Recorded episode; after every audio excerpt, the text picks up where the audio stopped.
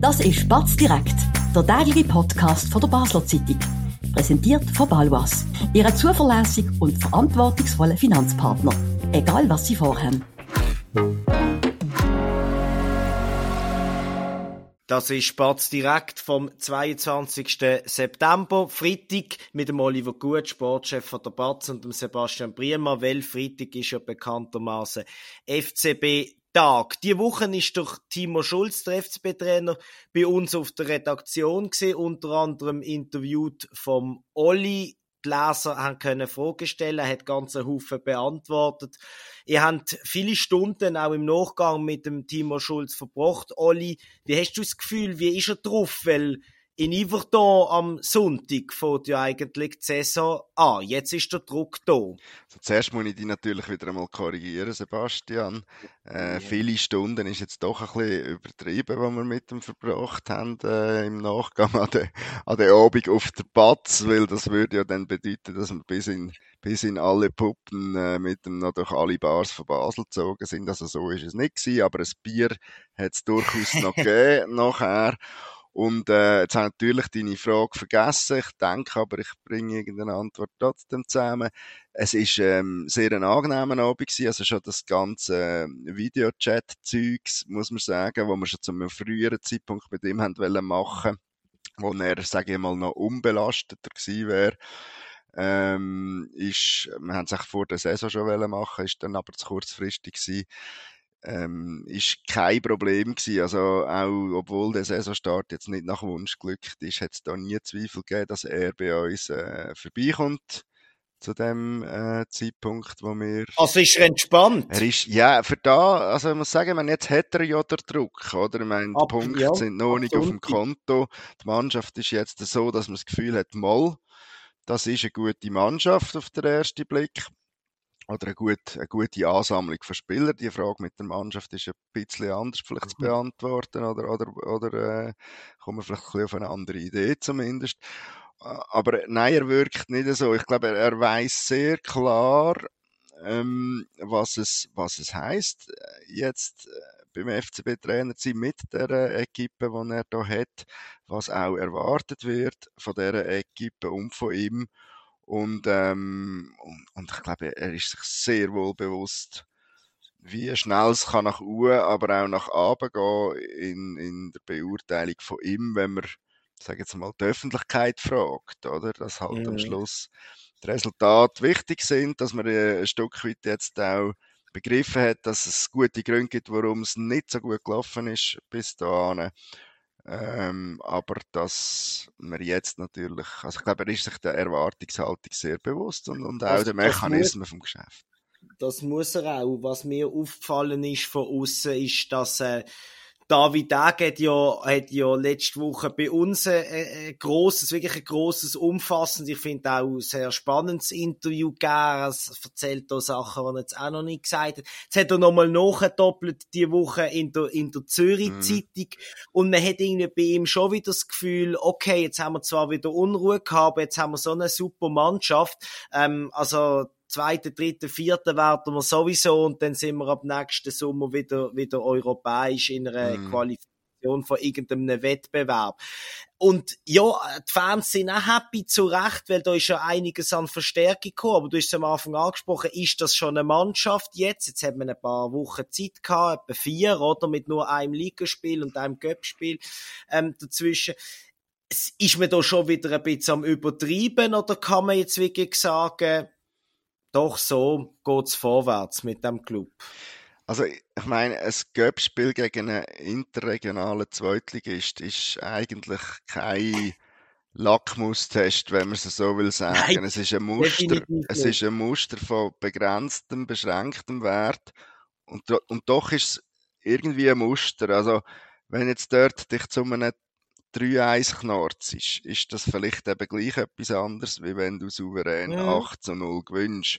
Und man kann zumindest in das 8 zu 0 rein interpretieren, dass ähm, da jetzt wirklich einiges an Qualität in der Mannschaft um ist, auch auf dem Platz gestanden ist in, in Bern, dass da, ich sage jetzt mal so, ein grundsätzliches Fußballverständnis füreinander eben aufgrund von diesen Qualitäten schon vorherrscht. Ähm, aber das kann natürlich auch, ich sage, das kann auch völlige Augenwischerei sein. Ähm, Aber Olli, ein Match, wo du mm. ähm, freiwillig auslässt, ohne das Todbetrieb zu sein, kann kein Highlight sein. Das darf man doch nicht zum Anspruch nehmen. Also gut, ich, ich lasse auch Super League-Matches aus, ohne zu Todbetrieb zu sein. aber ähm, nein, es ist kein Highlight, natürlich nicht. Aber äh, es, wir würden es wahrscheinlich, eben wenn es ein erknorster Sieg wäre, würden wir, äh, wären wir skeptischer. So würde ich es einfach sagen. Und und es ist klar, es ist klar, dass ich sage jetzt einmal aus den nächsten drei Spielen, das ist jetzt Iverdo auswärts, Luzern daheim und dann Lausanne Uschi daheim. Also wenn du David Dagen fragst, sind es neun Punkte, oder? Natürlich will jeder beim FCB auch neun Punkte. Äh, wenn es jetzt sieben Punkte sind und vieles zusammenpasst hat in diesem Spiel, glaube ich, wird jetzt auch nicht irgendwie äh, der, der Trainer äh, genau, oder der Trainer in Frage gestellt. Aber äh, äh, da muss man jetzt vielleicht nicht zwingend auf, auf, auf IB, weil ich glaube, IB bleibt ganz klar der Titelfavorit, aber so auf die, auf die Kandidaten für die Europacup-Plätze hinter dem Platz 1 ähm, muss man in der Tendenz in diesen drei Spielen Boden gut machen und sicher nicht Boden verlieren. Oder? Absolut. Wer das vielleicht am besten könnte bewerkstelligen, das tun wir gerade bereden machen, aber jetzt einen kurzen Moment Werbung bis gerade. Wir bewirtschaften Immobilien in Basel und Umgebung mit einem aufgestellten Team von über 30 Leuten. Wenn auch Sie eine Liegenschaft besitzen und einen verlässlichen Partner für die Verwaltung suchen, so stehen wir von der Pächtiger Livoba Immobilien AG gern zur Seite. Melden Sie sich beim Benjamin Kählin für ein unverbindliches Angebot. Und falls Sie eine Immobilie kaufen oder verkaufen wollen, helfen wir auch hier dabei sehr gern.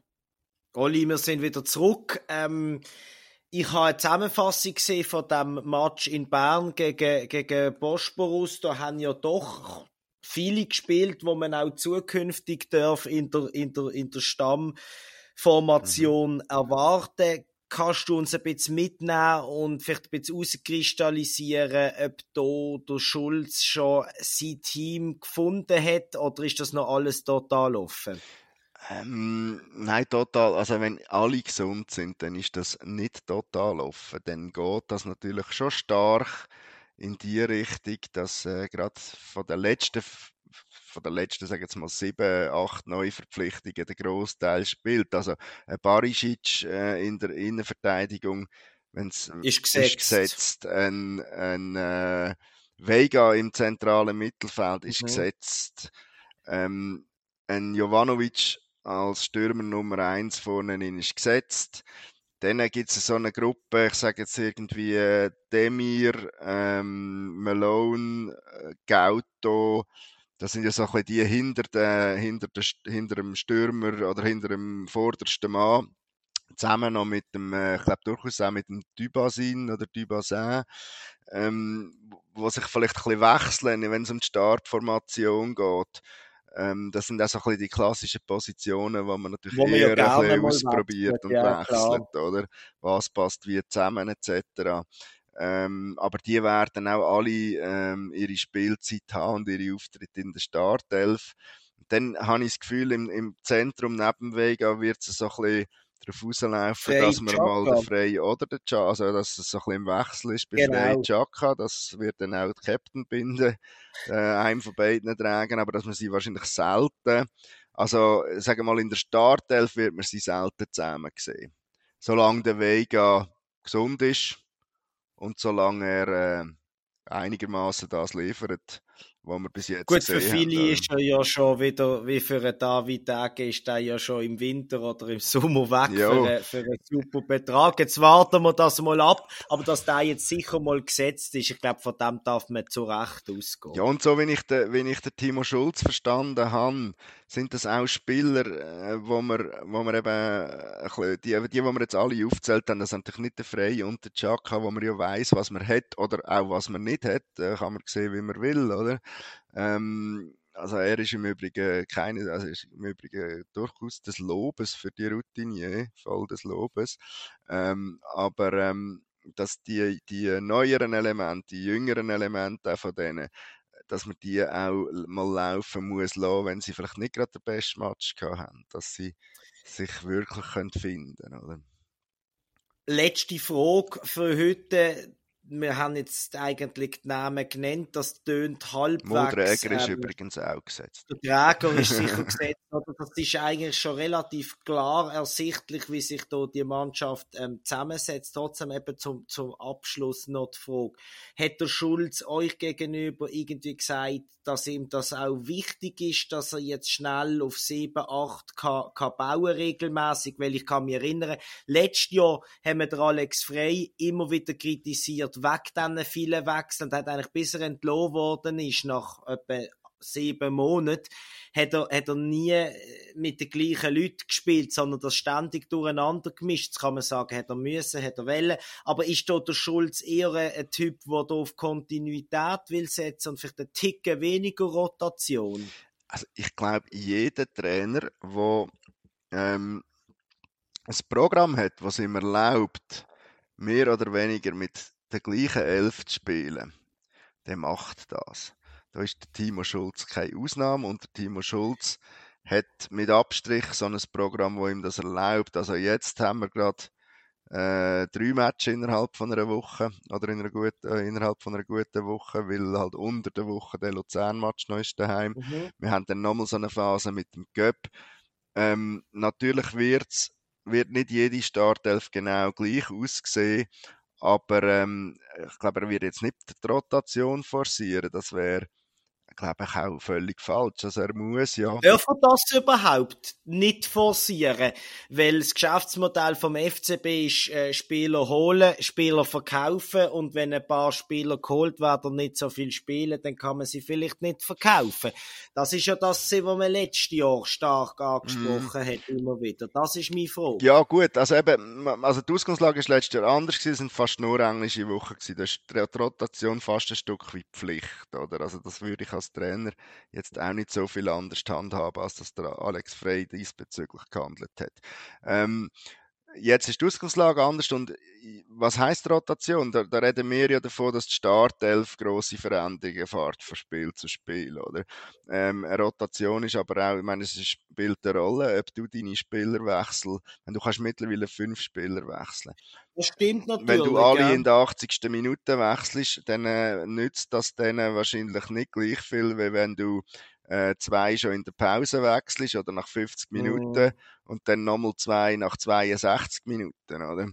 Und, und dort, äh, glaube ich, äh, ist er schon gefordert und erwartet man von ihm schon auch, dass er, äh, ich, sag, ich meine, dass einer vielleicht erst kurz vor Schluss bringst, wegen Verletzungen, ist klar, aber, aber dass er seine Wechsel nicht erst irgendwie, also nicht jetzt irgendwie die Stammelf einfach immer runterrockt, oder?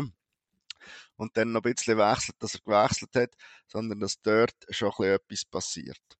Auch, auch weil man halt genug hat, wo man als Förderungs, äh, wie sagt man, Förderungs, ha, würdig erachtet, oder? Würdig, ja. förderungswürdig, absolut. Ja, wunderbar. Machen wir hier einen Punkt. Schauen wir, was der FCB am, am Sonntag macht. Hören uns nächste Woche wieder ähm, in der FCB-Sendung am Freitag. Ist die jetzt schon institutionalis institutionalisiert? institutionalisiert? Weil wir, wir haben da wirklich, das darf man auch offen kommunizieren, ähm, mit die, die besten Einschaltquoten von, was sind es jetzt, fünf Wochen, Batz direkt. Also, Leute, Leute äh, sind, sind froh, wenn du uns oder deine Kollegen uns da alles ein bisschen in die rot-blaue Welt mitnehmen. Und dem halten wir sicher fest. Gehen jetzt aber ins Wochenende. Das haben wir uns auch verdient. Einen schönen Abend. Das war Spatz direkt, der tägliche Podcast von der Basler Zeitung. Vom Montag bis Freitag immer am 5 Uhr oben auf batz.ch. In der App und überall, was Podcasts gibt.